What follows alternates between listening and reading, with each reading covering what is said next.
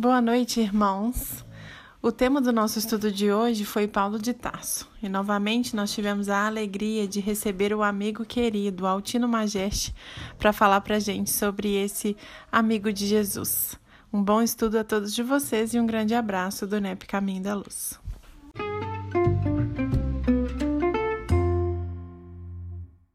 Estamos mais uma vez aqui unidos em coração sintonizados com as esferas maiores.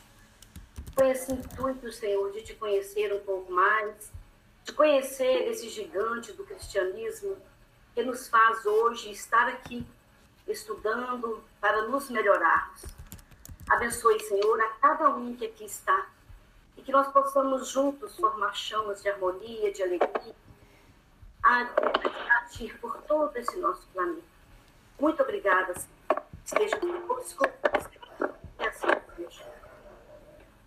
Bom, Oteco, eu queria só começar te falando, né? Eu queria deixar isso registrado.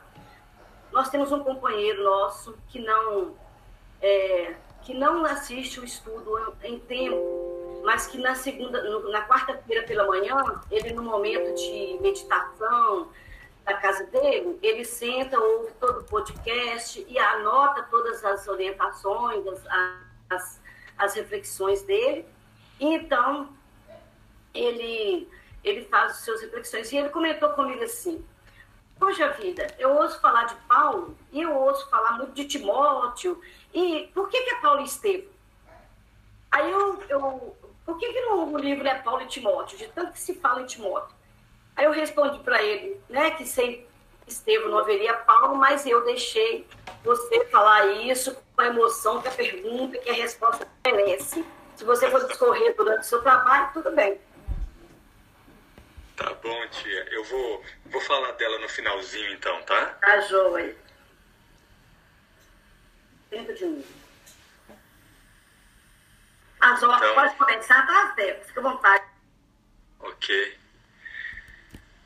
Meus queridos amigos, boa noite a todos vocês. Obrigado pelo convite do NEP, obrigado pelos corações que se juntaram nessa noite maravilhosa, noite especial, noite que a gente vai falar aqui, ó, de Tarso, do nosso querido Paulo de Tarso. A gente vai falar dessa obra maravilhosa. E hoje a gente vai falar de um tema, de vários temas, mas a gente vai focar ah, nós vamos focar num quarto verbo da obra, porque nós conhecemos os quatro verbos, não é isso, da obra?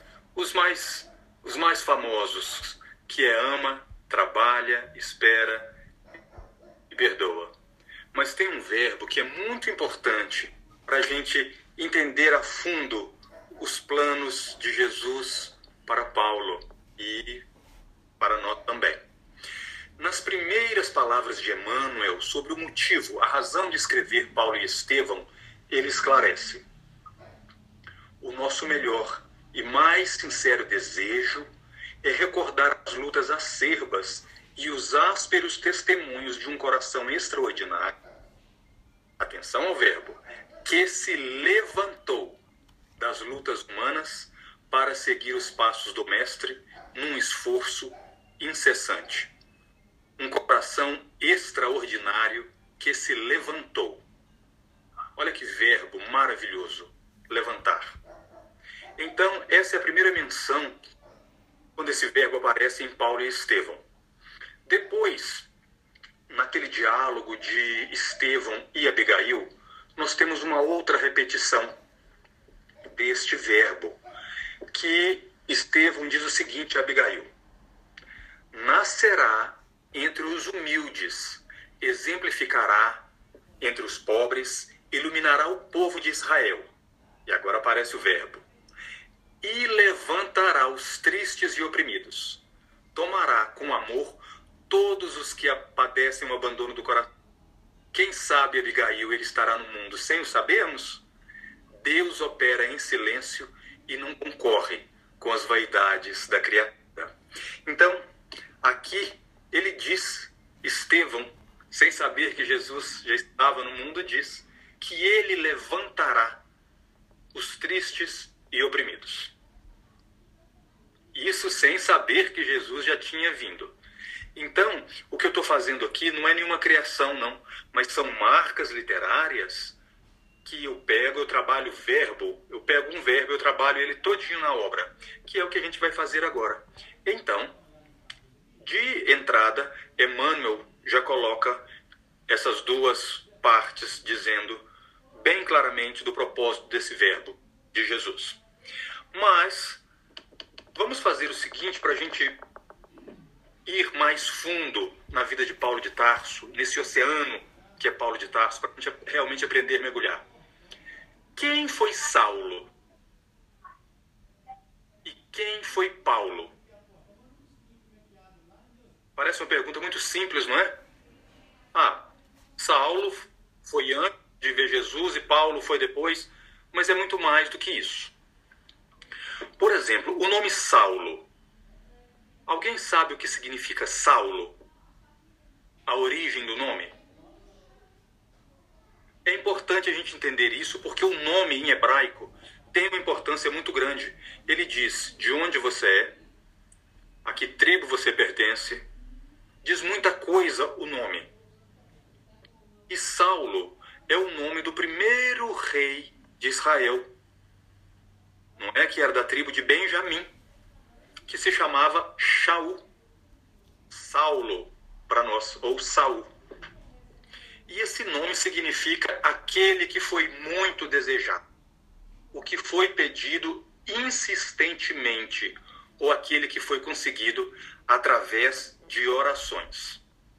E se tem alguém que foi muito desejado por Jesus, foi Shaul, Saulo, não é? Então o significado de Saulo é esse, aquele que foi muito desejado. E Paulo? Paulo vem do latim Paulus e depois Paulo, né, que significa pequeno, de baixa estatura. OK? Aquele que tem uma forma pequena. Então a gente vê que Saulo, que era o nome de um rei, quando se transforma, lindamente acontece de ele ser pequeno. Quanto mais ele se diminui, mais o Cristo aparece. Quanto menos Saulo, mais Paulo não é? E o porquê dessa mudança de nome? A mudança de nome de Saulo para Paulo é explicada aqui em Paulo e Estevão, né?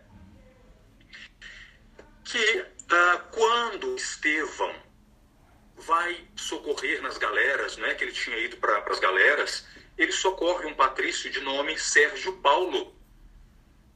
Ele dá os primeiros socorros. Ali ele começa a servir, a amar o próximo independente de quem ele fosse, ele já começa a praticar ali o evangelho de Jesus, amando aquele desconhecido, que tinha o nome de Sérgio Paulo.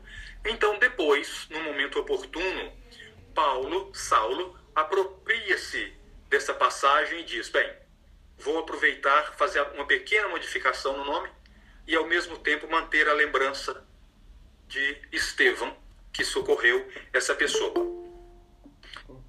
Mas o que é que, que tem a ver esse Saulo e esse Paulo conosco? Como eu fiz a pergunta, quem foi Saulo e quem foi Paulo? Agora a pergunta vai mais fundo. Quem é você antes de Jesus? E quem é você depois de Jesus? Isso é muito profundo e a gente, como diz, a gente vê, mas a gente não lê na obra. E nós temos que fazer essa comparação. Porque não nos serve, de maneira nenhuma, estudar a vida de Paulo é, é, se a gente não se perguntar: olha, quem fui eu antes da minha estrada de Damasco, entre aspas? Não é? Então a gente tem que estudar a vida de Paulo para termos uma rota segura nos caminhos traçados pelo próprio Jesus. Estudar a vida de Paulo sem um autoquestionamento, sem procurar se situar onde estávamos e onde estamos antes e depois de Cristo, é como é como ter fome, estar diante do pão e não conseguir comê-lo. A gente entra com fome e sai com fome. E eu garanto para vocês uma coisa: a fome de amor dói mais do que a fome de pão. E não há nada pior do que um coração roncando de fome, de fome de amor. Não é? Bem, os livros sobre Paulo de Tarso, sobre suas cartas, as teologias, são infinitas.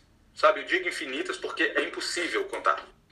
Tem, tem Paulo para tudo. Eu tenho aqui uns livros. Tem Paulo Cross Cultural, tem Paulo para todos, tem Paulo de Tarso, do Papa, tem do John Gaga. Então, assim, é muito. É muito, é, muita, é muito livro, é muita obra e a gente tem que escolher um caminho. Mas apesar de existir tantas obras, um livro, ele só existe depois de ter sido livro, de ter sido lido. Porque senão, ele está lá, ele é só uma coisa impressa, ele não existe. Mas o livro, ele realmente só ganha vida quando ele nos toca. Não é? Nós tocamos um livro quando a gente gosta, a gente dobra, faz aquela marquinha, coloca uma uma marca especial ali, o um marcador de livro, ou seja, algum livro que nos toca. Nós tocamos o livro, mas o livro também ele nos toca. O livro nos transforma. Por exemplo, o livro Pequeno Príncipe. Ele só existe depois que você o lê. Certo? Mas quando a gente lê, tu te tornas eternamente responsável pelo que cativas. E se isso nos faz ficar mais responsável com o outro, mais atencioso, a ter um olhar mais gentil para o outro, então o livro ele não apenas existe, mas ele ganha vida. E é por isso que Emmanuel diz com muita propriedade, mas muita propriedade mesmo, nesse livro aqui, Amor e Sabedoria de Emmanuel, leiam. É um livro do Clóvis Tavares, depois eu passo os dados aí para a tia Conceição e para quem estiver acompanhando também pelo Facebook. Emmanuel diz o seguinte nesse livro: Lede as cartas de Paulo e meditai.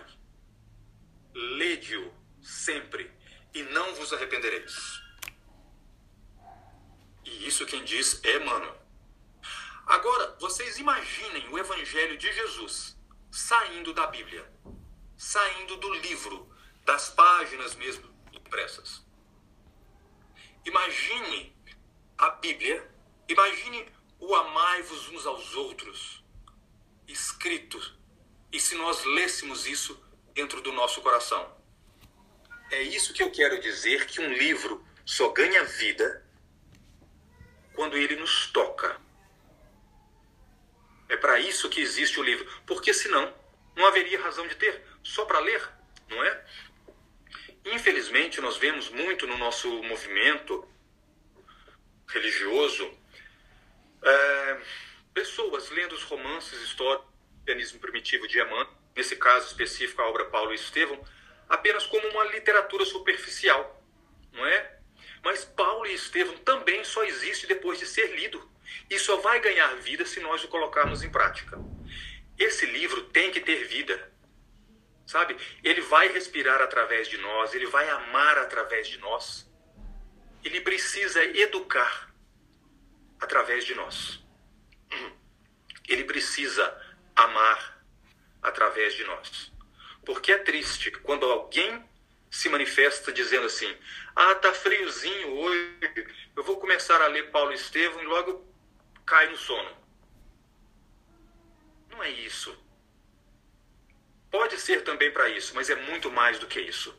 Uma obra desse porte, com a vida de quem se trata, tem que ser muito bem valorizado, muito bem aproveitado, lido e vivido.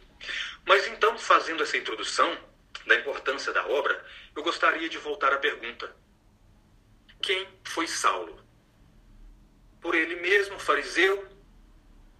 Não é?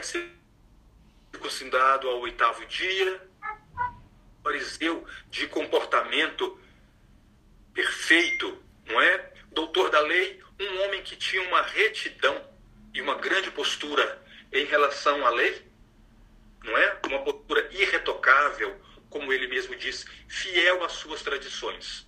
E em suas próprias palavras, ele diz que eu era um zeloso da lei. Esse era Saulo. E quem foi Paulo? Paulo, igualzinho. Ele foi fariseu, ele foi doutor da lei, um homem que tinha uma retidão impecável, tinha um zelo indefinível em relação à lei de Moisés, era fiel às suas entender isso. E agora aqui nós vamos falar em relação à transformação de Paulo.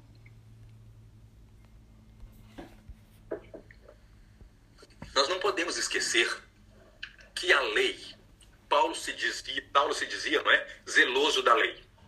E o próprio Jesus, que era extremamente zeloso da lei também, ele disse: Eu não vim destruir a lei, eu vim para cumpri-la. Então, Paulo também continuava cumprindo a lei do povo de Israel. Nada errado com isso. Mas Jesus mudou muita coisa, ele quebrou muitos paradigmas. Mas foram os homens que se desviaram de Deus. E não a lei. O homem que tentou moldar a lei e não se, se adequar à lei. Por exemplo, Jesus curou no sábado. E isso era proibido pela lei dos homens. Mas Jesus não estava aqui amando dos homens, ele estava amando de Deus. Perceberam a diferença? Então Jesus não era menos do que Saulo em relação à lei dos judeus. Ele a cumpria. Não é? Ele só não era hipócrita. É isso que tem que lembrar.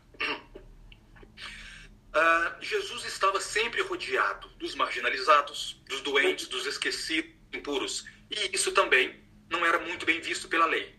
Porque se você se aproximasse de um impuro, de um pecador, você iria se contaminar. Você iria ficar como ele. Mas o que foi que Jesus fez? Ele ressignificou tudo isso. Ele então Jesus tornava os pecadores mais puros, ele limpava a sujeira física, emocional e espiritual dos outros. Ele mostrou que se o sujo podia sujar o limpo, o limpo também podia limpar o sujo. Não é isso? E isso não é quebrar a lei. Isso sim é cumprir a lei. Há, porém, uma série de implicações nisso. No caso de Jesus, foi a cruz. Mas Saulo, ele percebeu a diferença entre a lei de Deus e a lei dos homens. Aquele Deus que criou os homens e aquele Deus que os homens criaram. E aí há um abismo muito grande. E é necessário, é importante estar atento a isso. Mas Saulo, enquanto judeu, enquanto fariseu, ele tinha uma profunda esperança no Messias que viria tirar o povo, o seu povo, não é de longas épocas de escravidão e de sofrimento. Estava nas escrituras dos hebreus, na Torá, e o Messias era uma promessa de Deus, e eles aguardavam confiantes a vinda do Messias. Só que eles não poderiam esperar e aceitar o Messias que andasse com os pescadores simplórios da Galileia e que terminasse crucificado entre ladrões ordinários. Tudo não é? Menos isso. E isso acontece também entre os próprios apóstolos de Jesus. Não nos esqueçamos disso. Aliás, gente, isso acontece conosco, diariamente. Quando Jesus foi crucificado, os apóstolos estavam entristecidos e pensaram que o médico, apesar de ser bom, apesar de ter os seus poderes divinos, realmente não poderia ser o Messias. Ele tinha chegado ao fim e o seu fim era a cruz. Mas aí Jesus volta e volta com tudo, livre do peso da carne e começa a fazer maravilhas maiores. Não é? Porque se as coisas que Jesus tinha feito até ali incomodaram os judeus, depois do retorno fora da matéria, incomodou muito mais. E foi isso que atiçou Paulo. Saulo. É isso que o incomodou é isso que tirou ele do, do eixo. Mas a verdade é que Saulo vivia toda a sua vida na esperança da vida desse Messias. Portanto, quando nós falamos em conversão, este termo não é o mais apropriado a Saulo de Tarso e a nenhum judeu.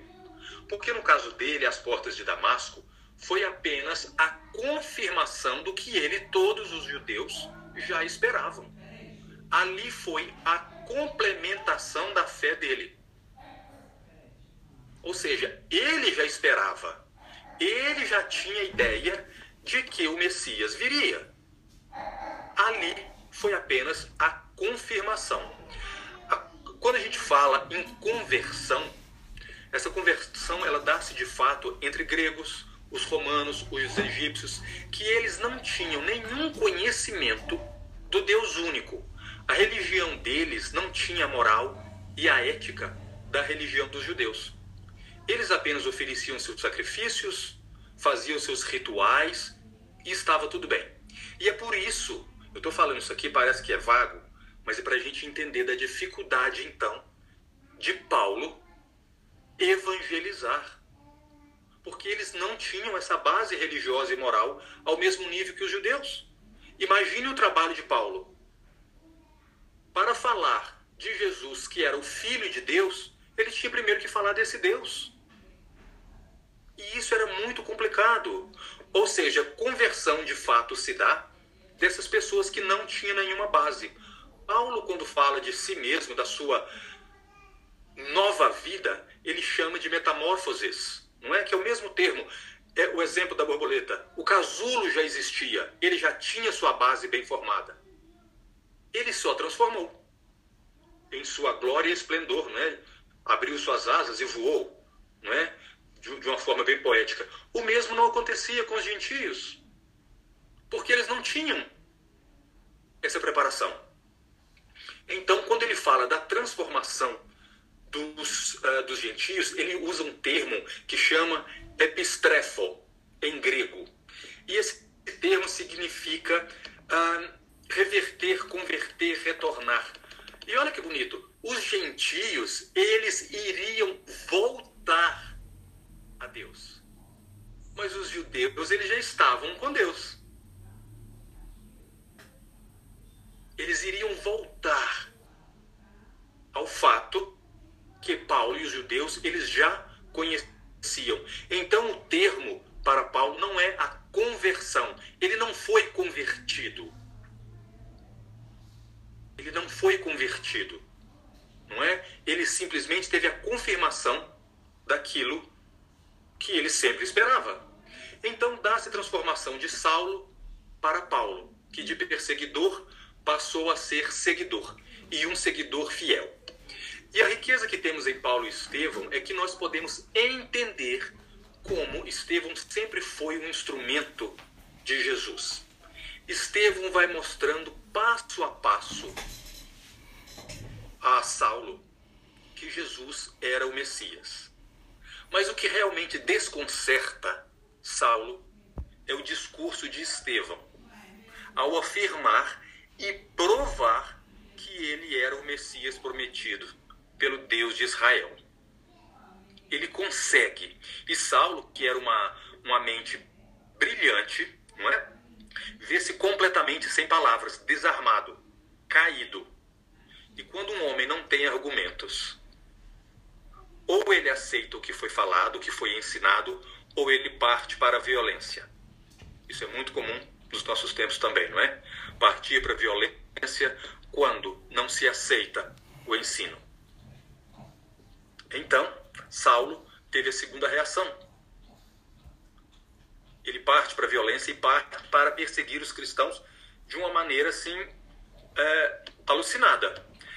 E aí a gente dá um salto agora, no momento do apedrejamento de Estevão, nos últimos minutos, ele desmonta Saulo outra vez. E dessa vez não com um discurso de palavras eloquentes baseado na lei dos profetas, mas ele desmonta Paulo com o discurso de um coração amoroso e diz o seguinte: ele fala essas palavras aos dois, a Saulo e a Abigail. Ele diz assim: Cristo os abençoe. Não tenho no teu noivo um inimigo. Eu tenho um irmão. Saulo deve ser bom e generoso. Defendeu Moisés até o fim. Quando conhecer a Jesus, servi-lo-á com o mesmo fervor. ser para ele a companheira amorosa e fiel. Olha bem, eu acabei de falar da transformação que Paulo sofreu e Estevão vem e já confirma isso para Abigail. Quando ele conhecer Jesus, ele vai continuar fiel, do jeito que ele é para Moisés. Ele vai ser, ele vai defender Jesus da mesma maneira, e por isso eu sei que ele é bom. Agora, falando em nome, só abrindo aqui um parênteses, é, no nosso estudo que a gente fez em Corinto ano passado, lá, né, quando começa na, na primeira página do, de Paulo e Estevão, né, naquela manhã radiosa em Corinto, eu fiz um estudo pequenininho sobre a, a importância dos nomes na obra. E vocês sabem o que significa o nome Estevão? Depois que vocês souberem, se não souberem, não é? vocês vão ler com outros olhos a obra Paulo Estevão. Toda vez que falar Estevão, vocês vão ver a grandeza. E é por isso que eu quis explicar a importância do nome Saulo e do nome Paulo. Porque Estevão vem do grego Stefanos, é, Stefanos, desculpem a minha pronúncia, do grego Stefanos e do latim Stefanos, que quer dizer literalmente o coroado. Estevão significa o coroado. E no caso desse nosso Estevão, do filho de Yochedeb, ele foi coroado por amor a Jesus. Então, depois que, que ele diz isso, que, que, que Estevão diz né, que Saulo serviria a Jesus tanto quanto ele havia servido a Moisés, e que Paulo vê o seu mundo desmontar ali, que acaba noivado, acaba tudo, não é? Então ele fica enlouquecido e mais do que nunca ele quer destruir esse Jesus. E aí, vocês sabem, não é? Ele vai para Damasco. E ali, naquela estrada de Damasco, acontece o momento mais mais marcante, mais emocionante da vida de Saulo. É uma história belíssima que vocês certamente já conhecem. Eu recomendo leiam Atos dos Apóstolos e depois leiam Paulo e Estevão.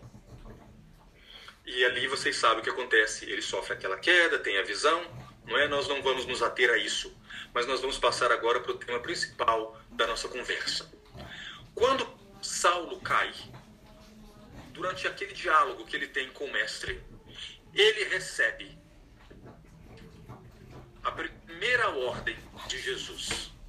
E é aqui que está o verbo. E agora vocês lembram quando eu comecei a falar da importância que Emmanuel diz que era um coração levantado. Vocês sabem qual foi a primeira frase, a primeira ordem que Jesus, ordem no sentido carinhoso, mas mesmo assim uma ordem bem imperativo que Jesus diz a Paulo? Ele diz: levanta-te. Levanta-te. Esse é o verbo que Jesus diz a Saulo. E nós temos aqui o significado óbvio do verbo, que é pôr-se de pé. Ponha-se de pé, levante-se. Mas a verdadeira beleza desse verbo é o seu significado espiritual. Porque Jesus e Deus não quer ninguém caído. Ele nos quer de pé, caminhando e seguindo adiante. Porque o problema não é cair, de maneira nenhuma, não é vergonha. O problema é quando a gente cai e não se levanta. Aquele que está em movimento está caminhando e sim corre o risco de cair. Só não cai quem está parado, quem está firme, com os pés fincados. Esse não cai nunca, mas também não vai a lugar nenhum. Não é verdade? Então esse verbo levanta-te, ele é usado várias, várias vezes por Jesus. Várias vezes. Eu vou citar aqui dois. Eu vou citar, vou citar Lucas 17, 9 e João 5, 8. E, diz, e Jesus disse-lhe: Levanta-te e vai, a tua fé te curou. Levanta-te e vai. As mesmas palavras que ele disse a Saulo: Levanta-te e vai a Damasco. Vá até a rua direita. Então, depois Jesus diz novamente: Levanta-te, toma o teu leito e anda. Não é? E, e é maravilhoso quando Saulo pergunta a Jesus é, o que ele deve fazer, porque ele faz: Senhor, o que queres que eu faça? Levanta-te. Levanta-te e vai a Damasco.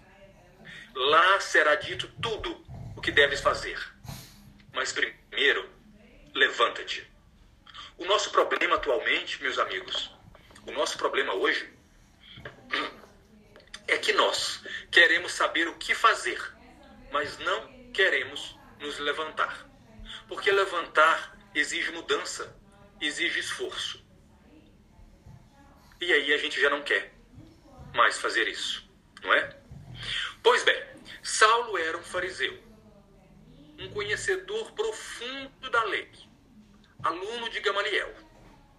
E ele sabia de cor os salmos de Davi, isso sem dúvida. Então eu imagino a reação dele naquele momento. Ele lembrando do Salmo 145, imagino eu, né? Isso aqui já, já são pensamentos meus. Mas ele, como grande conhecedor da lei, como grande conhecedor da Torá e dos Salmos, obviamente, o Salmo 145 diz o seguinte: O Senhor sustenta a todos os que caem e levanta a todos os abatidos. Olha que coisa linda!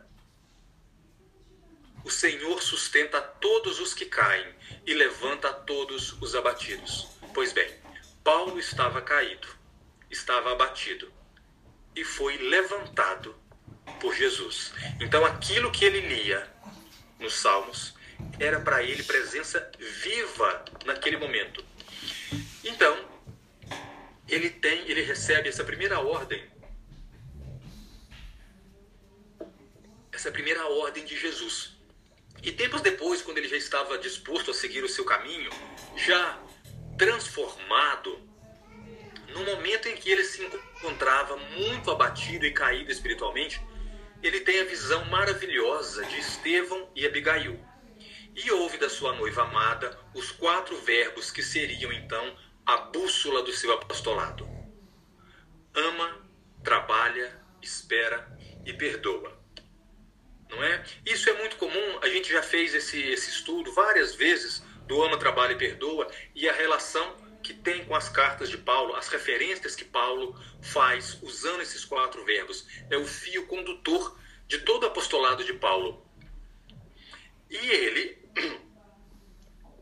antes, antes de ele ouvir esses quatro verbos, acontece algo maravilhoso. E quando eu descobri isso nas minhas pesquisas, é, é, é, é aqueles momentos assim que, que a gente fica leve, que a gente vê assim, olha, eu tenho muito que aprender. Eu ainda tenho muito que mergulhar nesse, nesse mar de Paulo. Porque antes de ele ouvir esses quatro verbos de Abigail, ele escuta um verbo muito importante, e é por isso que é o quinto verbo que eu chamo, que é importante tanto quanto os outros. Que ele ouve, naquele momento, ele ouve de Estevão é, o seguinte: Levanta-te, Saulo se vocês verem naquele momento que ele está muito triste na leitura de Paulo e Estevão, uh, deixa eu ver aqui a página que eu posso até falar com vocês. Nessa nova edição, nessa nova edição aqui, ok? Está na página 271. Levanta-te, Saulo, disse Estevão com profundidade e com beleza, com grande bondade. Então, esse é o quarto, é o quinto verbo. Levanta-te. A primeira coisa que Estevão diz a Paulo, a Saulo, foi as mesmas palavras de Jesus. Levanta-te. A vida passa, Paulo segue fielmente os planos de Jesus, a seguir o seu desenlace, não é? Desculpe. Ele segue os planos de Jesus a seguir o seu desenlace do corpo físico, ele tem uma experiência maravilhosa. Então, Paulo, quando deixa o corpo físico não é, e entra e vai para o mundo maior, ele é recebido por quem? Por Ananias, o mesmo que o tinha recebido na rua direita, em Damasco. E ele diz, quando ele reconhece, ele diz: Ananias, Ananias, e caiu de joelhos em pranto convulsivo ele caiu de joelho em pranto convulsivo. E ele diz: Sim, sou eu. disse a veneranda entidade, pousando a mão luminosa na sua fronte. Um dia, Jesus mandou que eu te restituísse a visão, para que pudesses conhecer o caminho áspero dos seus discípulos.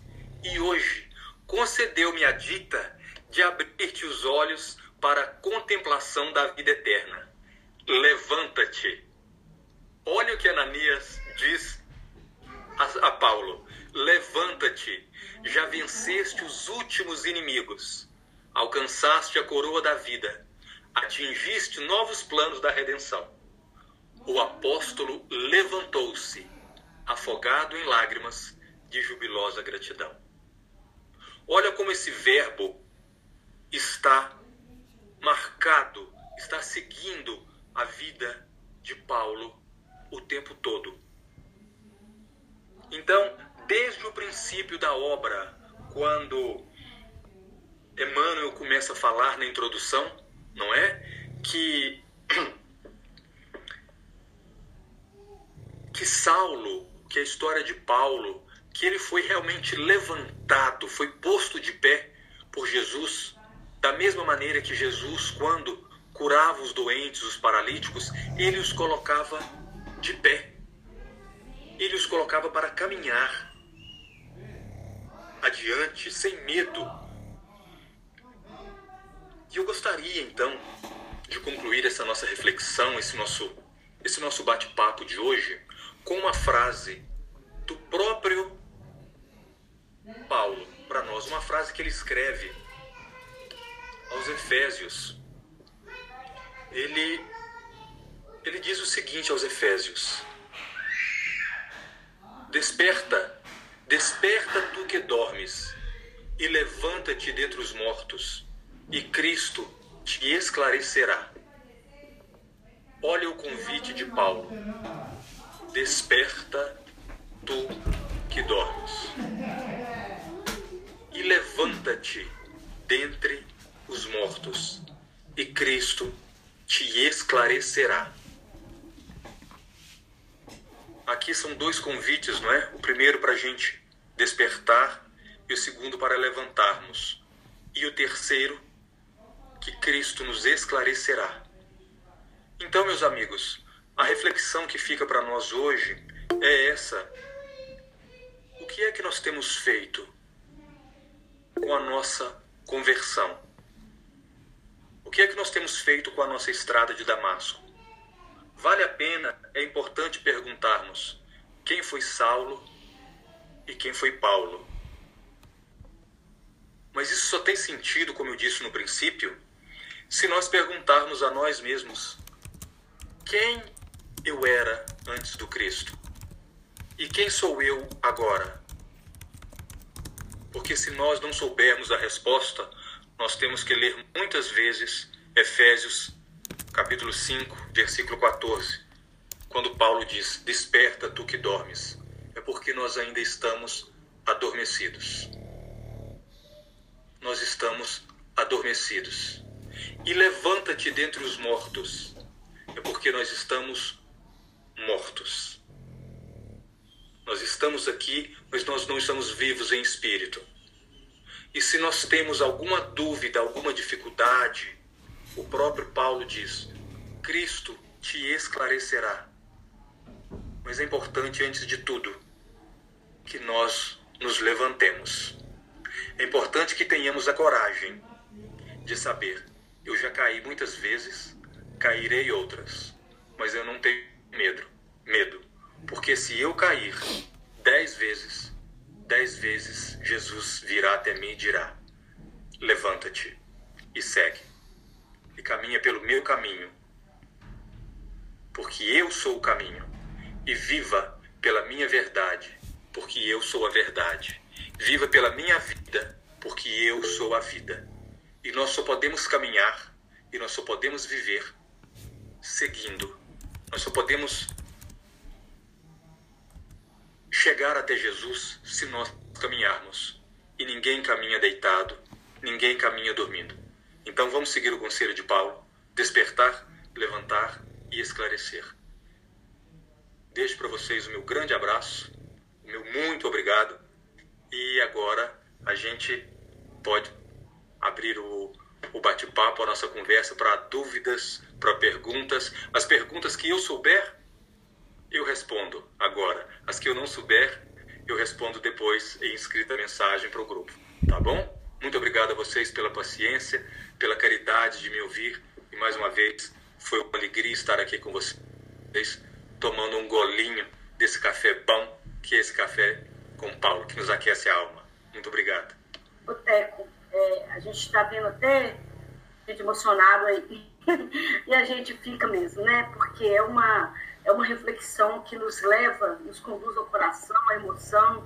A gente passa um dia assim errando tanto e quando houve uma reflexão dessa, é um ponto básico para a gente, para que nós possamos rever né, as atitudes aí do dia e ir lá em Santo Agostinho e colocar a, as reflexões do dia aí junto com Paulo. Não é isso? É, eu pedi ao, ao, ao, ao Teco, gente, que fizesse para nós uma apresentação de Paulo ao grupo. Eu falei com ele assim, eu não sei é, qual o nível de conhecimento da obra da equipe. Eu não sei quem já leu, eu não sei quem, quem conhece Paulo, já me haviam dito, né? Quem é Paulo? Eu, eu achei que era o Paulo do Evangelho, mas é o Paulo da Bíblia. Eu achei que fosse o Paulo da Bíblia, mas é o Paulo da Bíblia que ele está falando, né? Então, assim, é, foi a partir dessa, desse questionamento que eu pedi a ele para fazer uma introdução para nós, o que é Paulo. E lembrando novamente uma, um estudo do Arthur Valadares, quando ele disse que as cartas de Paulo serão leitura de ordem para nós depois dessa pandemia, aí a partir do século XXI, e realmente é. É uma, é uma, é uma leitura extremamente necessária que nós possamos fazer isso, disso uma, um hábito nosso diário de estudar as cartas, de, de procurar quem conhece para nos ajudar a entender com essa magnitude né, que a gente teve aí hoje da, da exposição do Altim. O Rafael Lavarini, é, que estaria conosco semana que vem, mas em decorrência aí do, do outro orador, né, que a gente precisou de mudar, então é, é ele está colocando para a gente numa questão aqui no, no Facebook, uma questão assim, após a crucificação, qual o personagem do cristianismo primitivo que mais te marcou? E aí ele coloca uma outra questão, qual o personagem da obra Paulo Estevam mais marcou a sua vida? Então, é, eu queria ir. Não quero encerrar, não, tá, Majeste? Você tá. Não, não. Eu estou colocando essa, essas duas questões que o Lavaru colocou para que nós possamos pensar mesmo. Por que o personagem é para nós mais marcante na nossa vida, tanto do cristianismo primitivo quanto o do livro Paulo Estevam? E para que nós possamos, então, fazer essa reflexão, a gente tem que ler o livro.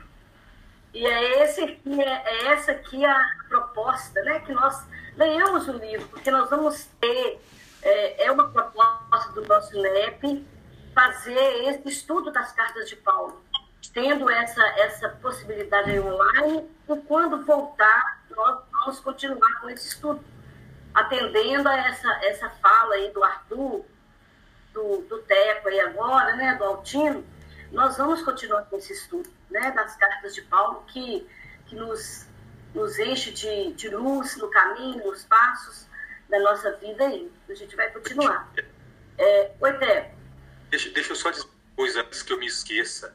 É, em relação àquele nosso companheiro que fez a pergunta em relação a Estevão e em relação a Timóteo, eu, eu gostaria, se você me, me permite, responder para ele só... Por favor. É, eu, eu gostaria de, de dizer o seguinte. É, Estevão, ele veio para dar a base que Saulo precisava antes. Ele foi ele foi o princípio, ele foi ah, o ombro, o sacrifício que ah, Saulo precisava ver que alguém seria capaz de fazer em nome de Jesus para que isso servisse a ele de exemplo. Ou seja, o, próprio Emmanuel diz isso, não é? Não haveria Paulo sem Estevão. Então Estevão foi esse arrimo, foi, foi esse suporte gigantesco que Saulo teve para se transformar. Sem uma pessoa como Estevão, que conseguisse mostrar para Saulo, não apenas com o intelecto, mas com a sua atitude de renúncia e de fraternidade, Saulo não teria conseguido encaixar as coisas e aceitar Jesus. Já Timóteo, ele foi um fruto. Se Estevão era uma semente, Timóteo foi um fruto. Então, Paulo viu desde os primeiros momentos em Listra, quando ele vai para a casa de Lloyd e Eunice, a mãe e a avó de Timóteo, ele viu que ali, que aquele menino tinha potencial. Ele via que aquele adolescente poderia ser um grande trabalhador. E o que, que acontece? Ele prepara, projeta, lança tudo para Timóteo. Daí a importância de Timóteo. Porque Timóteo era o filho que ele não pôde ter. O filho físico, e ele teve esse filho espiritual, meu filho na fé, como ele mesmo diz. Então, Timóteo foi a quem Paulo confiou todo o seu legado, todos os seus ensinos. E ele é muito duro com Timóteo, próprio como um pai, quando diz ali em Timóteo, na carta a Timóteo, vocês podem ver: Tu, porém, não faça isso, tu, porém, não faças aquilo, tu segue a retidão, tu permaneças puro. Tu... Então, assim, ele tinha confiança, mas um não foi menor nem maior do que o outro. Todos dois foram instrumentos a serviço do bem e foram almas generosas, um ajudando anteriormente, outro ajudando depois ao caminho de Paulo, nos ensinando que ninguém caminha sozinho. E quando a gente levanta, muita gente levanta conosco. Gente, alguém quer perguntar alguma coisa? A Silane saiu aí? Ou... Sim. É. Oi, Lucia, Não, pode falar. Aqui. Ah, tá aí Eu nesse já- Ótimo. Eu já li Paulo, Paulo Estevam, há muitos anos, né? Quando o Paulo nosso, aqui, Paulo Novaes, me emprestava os livros. Então eu não tenho. Mas agora, essa profundidade aí, eu não conhecia realmente. Agradeço muito né, a Ma- Majeste e vi- me emocionei muito e vi que ele também, se eu tiver errado, ele me corrija, que ele também teve emoção em determinados momentos, quando ele citou algumas citações. Então, eu vou ter que ler o livro de novo, vou acompanhar, quero estudar. E essa pergunta dele foi que mais me marcou. Quem que eu sou depois, quem que eu era antes de Jesus e quem que eu sou depois? Isso aí eu vou carregar para estudar e para pensar em todos os momentos de minha vida. Muito obrigada, foi muito bom estudo. Parabéns a todos. O, o, o, o Majeste, né, o Teco, o Altino, vocês vão ouvir isso aí, é a mesma pessoa, gente.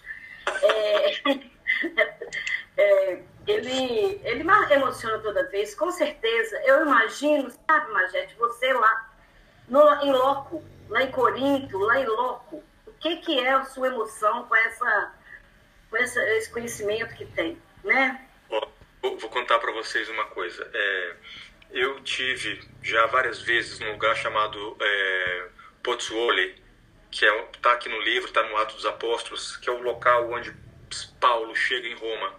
E com ele ali está aquele soldado, né? O Júlio, o Gaio, Júlio. E, eu é, as emoções são sempre diferentes, mas nesse caso, emocionadamente, é, eu quase que perdi o controle de tanta emoção que eu senti. Eu conseguia ouvir o barulho das algemas do Júlio algemando Paulo e ele dizendo: Queria eu ser como vós, um prisioneiro do Cristo. Eu tive que parar e ficar ficar sentado, porque eu não conseguia. Eu, eu entrei, não foi estado de êxtase, nada disso não. Foi de emoção mesmo, sabe? É, e depois disso, o Lavarini, eu falei para ele, Lavarini, quando você for a Roma, é, a Pozzuolo, você tem que ir nesse lugar. E Lavarini vai. E ele grava um vídeo. Eu não consegui gravar o meu vídeo. Lá no YouTube, se vocês forem ver depois, eu começo a chorar e eu tenho que parar. Aí o Lavarini vai e faz um vídeo. E eu pego e falo com ele assim: É, Lavarini, você conseguiu falar sem chorar? Ele falou assim: Não, Maltino, eu tava de óculos escuro. então, assim, a emoção realmente toma conta de nós. E, e eu, eu já li mais de 34 vezes Paulo e Estevão. E toda, toda vez que eu leio, eu descubro alguma coisa nova e é como se eu estivesse lendo pela primeira vez. Oh, oh, então, assim, oh. pode falar, Tia. É, eu, eu percebi aí nessa, nesse sábado nosso da esse sábado do NEP Brasil, como que todos os oradores tocaram em Paulo de Tarso. Todos. O Simão, o Haroldo, o Arthur Valadares, o Afonso Chagas, todos eles falaram de Paulo. Então, realmente é uma obra para que nós possamos é, refletir, como a Luci disse aí.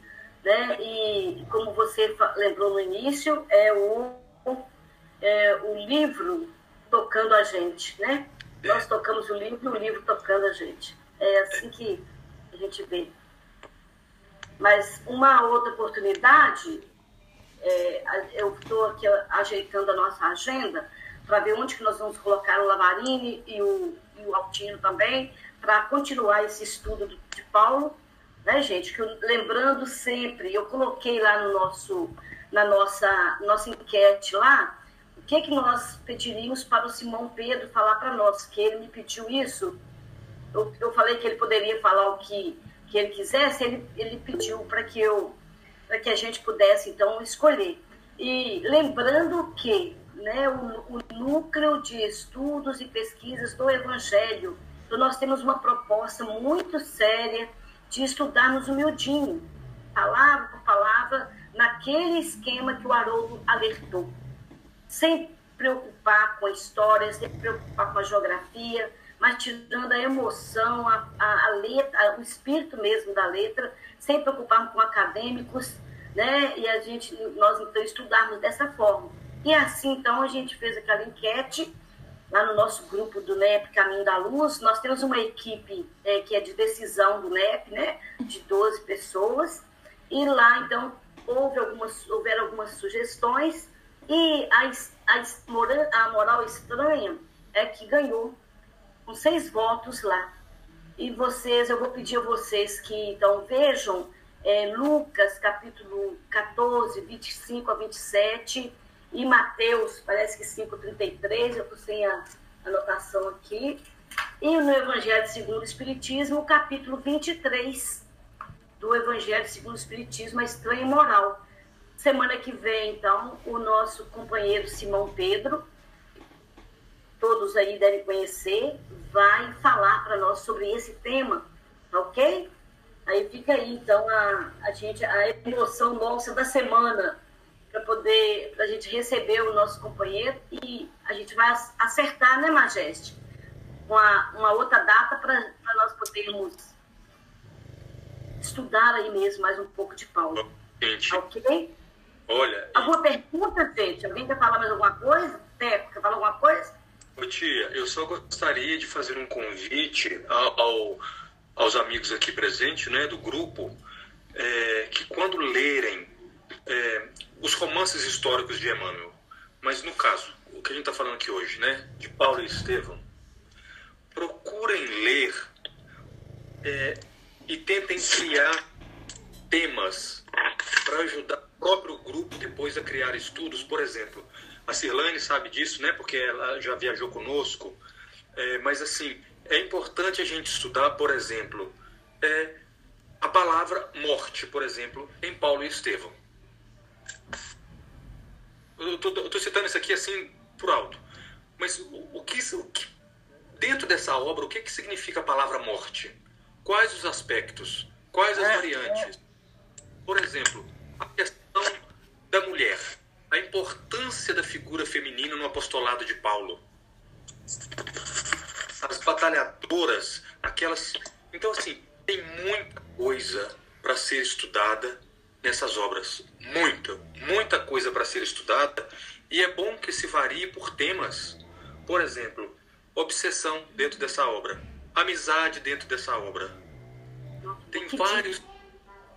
E isso vai enriquecer muito para quando vocês forem pedir temas ou quando sugerirem algum estudo, porque já é uma coisa mais aprofundada que sai do lugar comum. Não é? Porque, ah, Saulo, Paulo se transformou e conversão e Abigail, isso é lindo, isso é maravilhoso. Mas o próprio Paulo já dizia: vocês querem comida de criança ou vocês querem comida de adulto? Vocês querem pão molhado no leite ou vocês querem uma comida substancial? Eu acho que a gente já está na hora de uma comida substancial, né? Pessoas estudando num grupo, no NEP, é hora da gente ter essa, essa maturidade e a gente tocar esse livro com mais força, com mais responsabilidade, porque as, as propostas aqui de leitura são infinitas. Se vocês pegarem, por exemplo, o seguinte, o tempo em Paulo e Estevão, a questão do amanhecer, o tempo das viagens, o tempo de espera, o tempo do reencontro. É muita coisa que tem para ser feito e talvez não dê tempo para fazer isso numa vida. Mas pegue um capítulo. Ah, gente, vamos estudar o primeiro capítulo. Vamos pegar a questão aqui da esperança.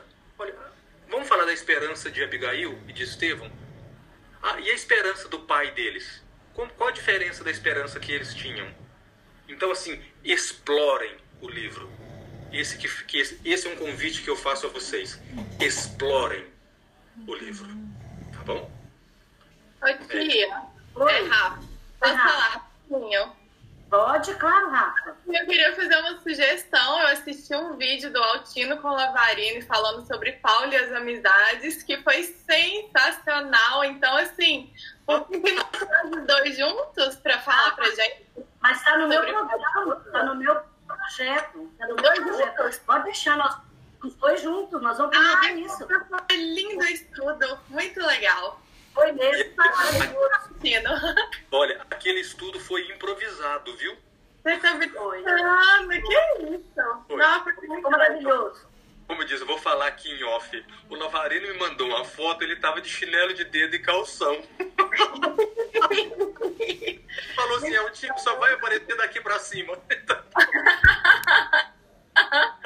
Nossa, mas eles estavam muito inspirados. Foi lindo esse bom. Foi, né? Ô, gente, a Rafaela e o Thales é a nossa âncora aqui de Paulo de Tarso presencialmente, hein? Eles é que trazem para nós o conhecimento do livro, das cartas. Quando presencial aqui eles fizeram. Não, foi até online mesmo, foi? A gente foi sobre tinha... É, eles fizeram para nós, mas presencialmente eles que nos sustentam aí nesses conhecimentos de Emmanuel, do Agostinho Oi. Deixa eu fazer uma perguntinha aqui para o Altino, só para ele ver se ele consegue esclarecer um pouco. Só se for, Altino, tá Rafael, só se for pergunta fácil. eu tava vendo um estudo do Saulo, e aí eu vi ele falando sobre interpolação, que eu nunca tinha ouvido falar, que é acrescentar coisas às cartas de Paulo que não tinha.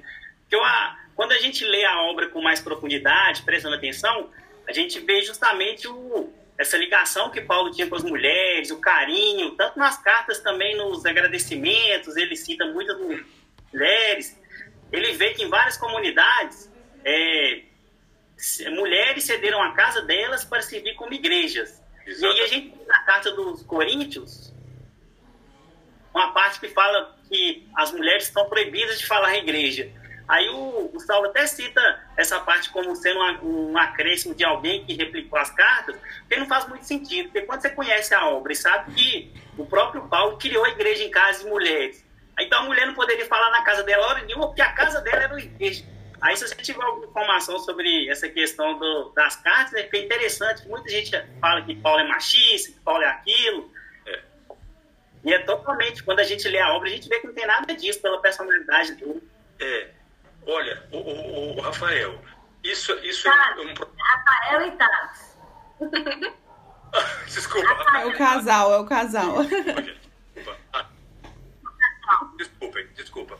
O, o, o Thales, é, há, há, em, primeiro, em primeira instância, jogos de interesses na tradução. Quem financia a tradução? A que serve essa tradução? E nós não podemos esquecer que durante séculos a Bíblia só era em latim e atendia ao interesse da Igreja Romana. E ali era necessário que as mulheres não tivessem voz. Não vou nem entrar na questão da Eva pecadora, não vou nem entrar aí. Mas a questão feminina, ela sempre foi colocada em segundo plano. No caso de Paulo, ali, acontece casos, por exemplo, que fala que a mulher eh, não deve adornar o seu cabelo, não deve chamar a atenção, que a mulher não deve falar em público. Isso tem sim interesses, tem a esse acréscimo, não é? Essa interpolação, não é? Que é a juntar alguma coisa de uma maneira discreta, digamos assim, mas para entender, atender a certos interesses.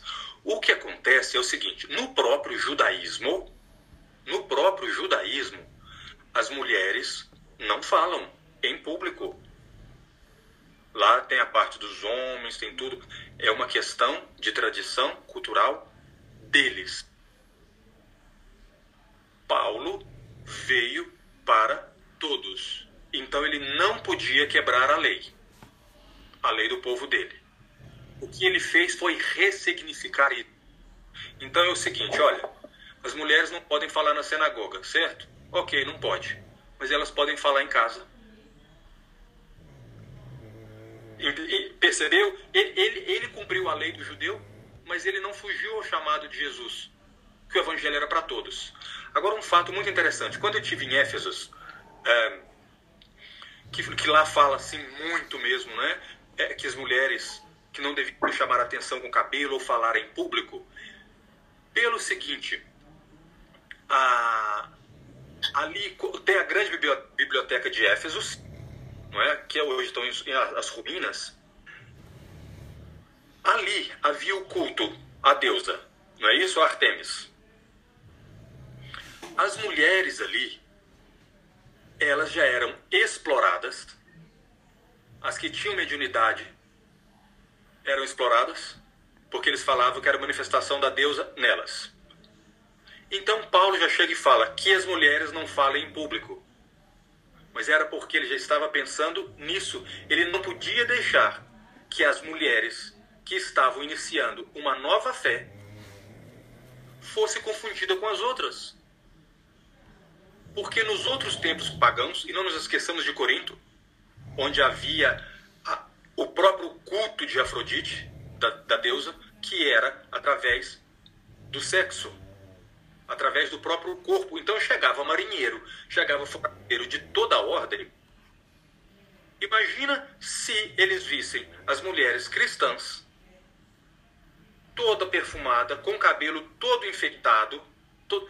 Na verdade, o que ele estava era querendo protegê-las, para que elas não corressem esse risco.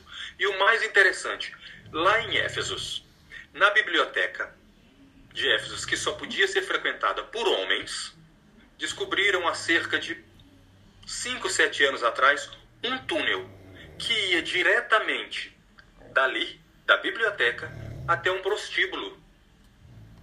Então vejam a dificuldade. Os mesmos homens que não queriam que as mulheres frequentassem a biblioteca para não ter conhecimento eram os mesmos homens que iam através de um túnel procurar as mulheres.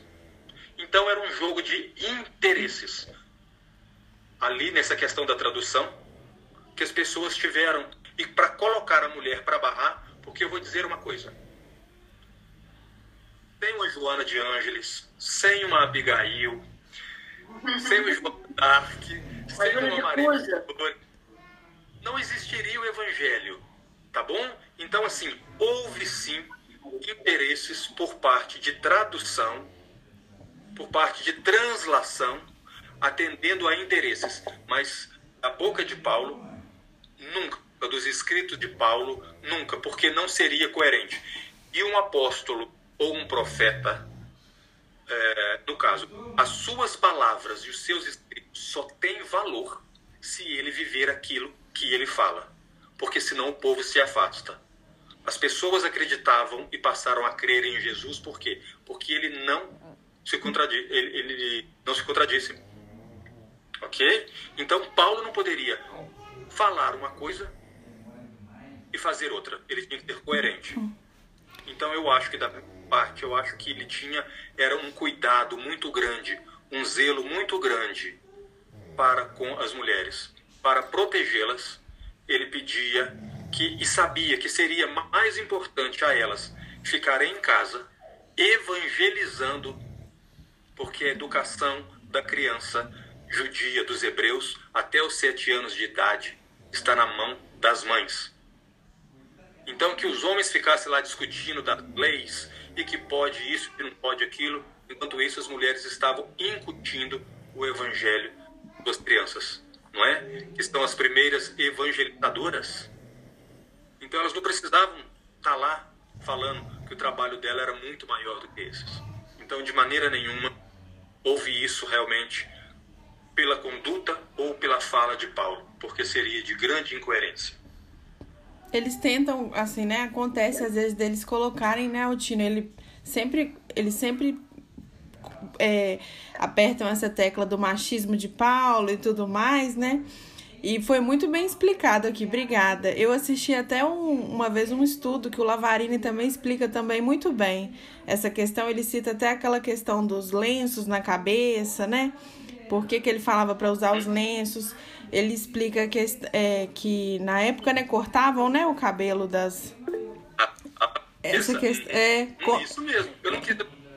Exatamente, é isso né? mesmo. E aí, para não ter distinção entre as pessoas... Explica pra gente aí, que você vai explicar melhor. É, é, eu não queria falar nisso, mas é isso. As, as, as sacerdotisas né, de Afrodite em Corinto, e é por isso que Paulo, propriamente em Corinto, ele diz: tudo me é permitido, mas nem tudo me convém. Porque em Corinto tudo era permitido, gente. Tudo. Tudo era permitido. E o que acontece?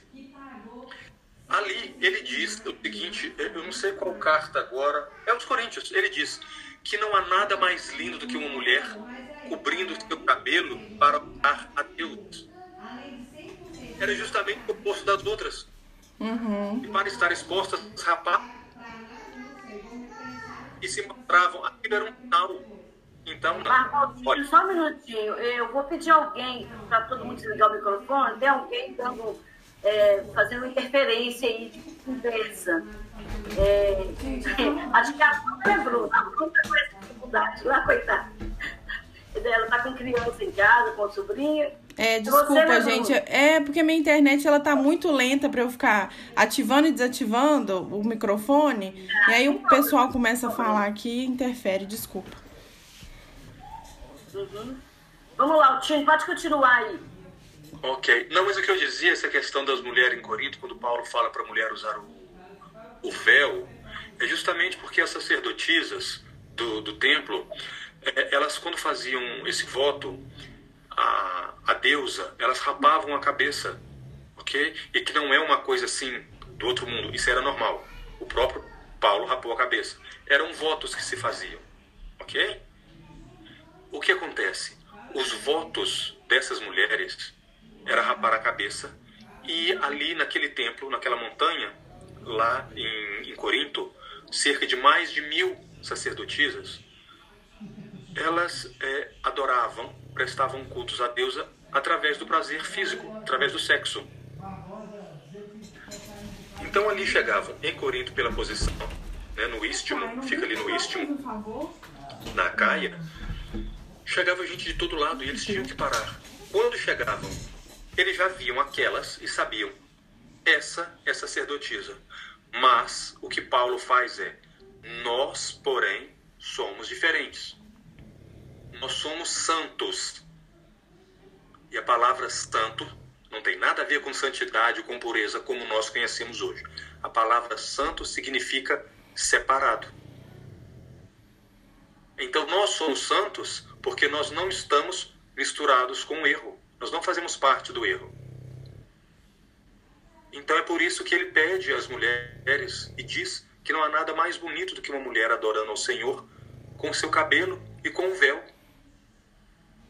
Então, assim, tudo tem um motivo da generosidade. Eu não esqueço de uma conversa que eu tive com a Ila, perguntando justamente sobre ah, essas questões, é, é, como é que fala, é, problemáticas de Paulo. É, quando ele fala em relação ao homossexualismo, ao, desculpa, homossexualismo não, não se usa, em relação à homossexualidade, em relação ao dízimo, em relação às mulheres. Esses problemas são criados pelo povo, pelo leitor, não por pelo Paulo. É uma questão de quem interpreta, é uma questão de quem quer alterar e adulterar o sentido das coisas. E isso parece assim muito básico, mas não é. Porque em se tratando de texto, eu falo isso porque eu estudei tradução, se eu falar assim para você, esse seu trabalho está muito bem feito. Mas se eu chegar para você e falar assim, bem feito, eu mudei ou não mudei completamente o tom da conversa? Mas as palavras são as mesmas, não são? Bem feito e bem feito. Bem feito. Olha, isso está muito bem feito. As palavras não foram mudadas. O tom e a intenção, sim. E isso tem feito muito. Infelizmente, a tradução da Bíblia. É, é... Claro que grandes pessoas de bom coração quiseram isso, mas o dedo do homem, né, esteve ali. A gente não pode esquecer isso. Onde há o homem, há o erro. Valtinho, nossa, a gente vai agradecer muito, que aí já são 11 horas, não é? Quantas horas é agora? Meia-noite. Olha só, gente, a gente tem que deixar esse menino dormir né? Porque senão ele não, ele não se sustenta e não para em pé. Então, nós vamos agradecer e liberar ele para dormir. Ô, Sirlene, é, você quer falar alguma coisa aí rapidinho? Ah, eu queria só agradecer, Conceição, e dizer da felicidade de encontrar o Altino, né, e de ouvi-lo falar sobre Paulo. É maravilhoso sempre, né? A gente não pode ouvir Altino falar sobre Paulo sem se emocionar, né? Não tem como. É, uma parte que ele falou que me fez refletir muito foi essa questão dele falar das nossas dificuldades de, desse, de se lançar nesse caminho, né? A gente sempre né, fica ainda querendo no comodismo, ficar no comodismo, né? E aí eu lembro, só falando rapidamente aqui para endossar o que ele falou, da, daquele momento em que Paulo se encontra com Jesus e que ele esclareceu para a gente que não é conversão, não é conversão, é errado dizer que é conversão, né? Na verdade, aquilo ali é a entrega de Paulo, né, para Jesus, né? É o momento que ele se entrega. E aí, naquela cegueira, ele se viu de repente precisando do Jacob para ajudá-lo a caminhar. Imagine a dificuldade daquele homem que antes era senhor de si e agora se via necessitado de uma mão amiga para levá-lo caminhando, né? a pé até Damasco. E aí eu, eu recortei aqui um pedacinho que eu abri aqui rapidinho o livro, que vem casar bem com o que ele falou, que ele refletindo, ele pensava assim, era indispensável não observar as dificuldades, era imprescindível não esquecer os fins. Né? Então, ali, Paulo, o mesmo resoluto, o mesmo fiel, o mesmo enérgico, mas agora o fim era outro, né? Era só isso que eu queria falar. Obrigada. Obrigada, tá, Lucilene, pela, pela participação, pela presença aí conosco. É, gente, a, a Bruna pôs um cartaz aí. Tá conseguindo, Bruno? Tá aparecendo para vocês? Tá, tá aparecendo aí. É, vocês estão vendo aí? É aí, Cirlane, você tá vendo? Sim, eu tô vendo. Eu vi lá no grupo também. Tá, oi? Estamos, estamos. Tia Conceição tá, ficando... Tia Conceição tá ficando famosa, gente. Já foi convidada aí pra, pra conversar. É. fazer essa participação aí com a Eusa lá em Sergipe, né? Ela convidou a gente para fazer essa participação.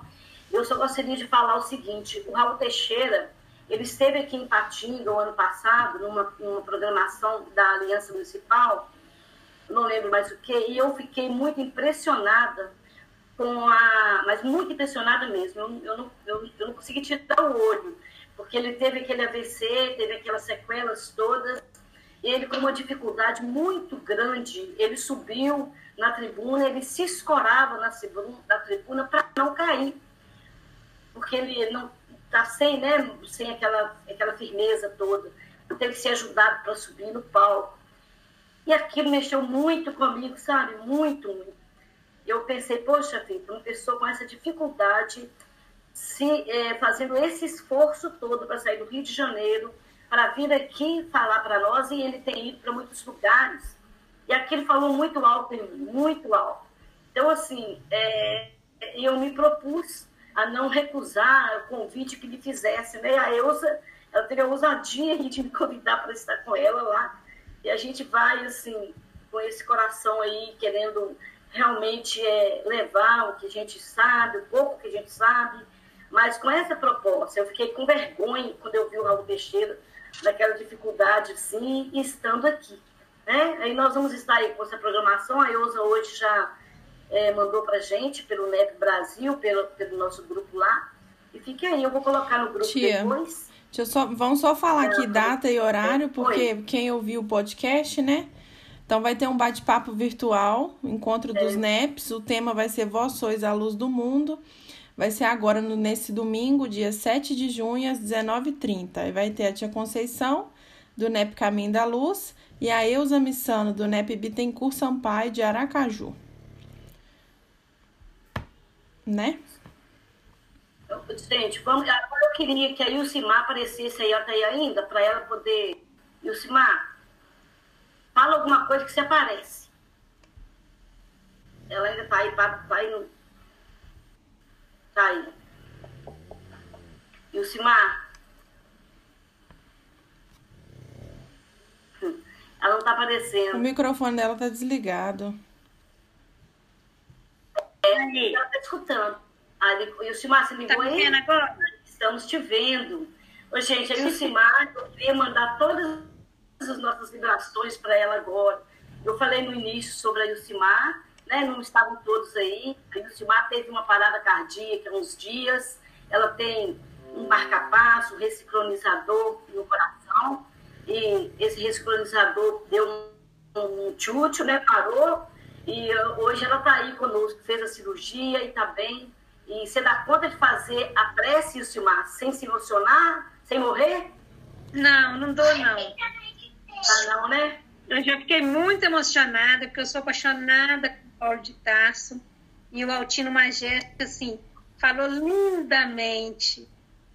Então, não tem, tia, tem medo de fazer. Eu sei, eu sei, por isso eu estou te perguntando se a gente, tem, se a gente não teria esse problema. É, alguém, gente, se candidata para fazer a prece, a gente agradece mais uma vez o Altino, essa disponibilidade enorme né, dele estar aí conosco. E alguém gostaria de fazer? Thales? Pedi. Vou pedir a Cirlane, então. Cirlane, você encerra para nós? Sim. Por favor. Tá bom. Então vamos agradecer a nosso Mestre Jesus, a nosso irmão Paulo, pela essa presença amiga em nosso estudo hoje, pela reunião desses corações peregrinos que buscam aproximar desse grande irmão e um dia também podemos ser considerados vasos escolhidos por Jesus. Que possamos, é, pautados nesse exemplo, nesses ensinamentos, nessa conduta, nessa moral, nessa transformação que é possível da gente observar em uma única existência, possamos também nós nos espelharmos e acreditarmos que é possível também para nós. Que possamos, é, alimentados por esse exemplo, também pedir a Jesus, nosso modelo guia, que seja compassivo conosco, que seja misericordioso conosco e que, do mesmo modo que auxiliou a Paulo, que ele consiga transformar a lama do nosso espírito no ouro do seu amor. Que Jesus nos fortaleça, nos abençoe e agradecidos encerramos esse momento de estudo da noite de hoje. Que assim seja. Que assim seja. Que assim seja. Boa noite, gente.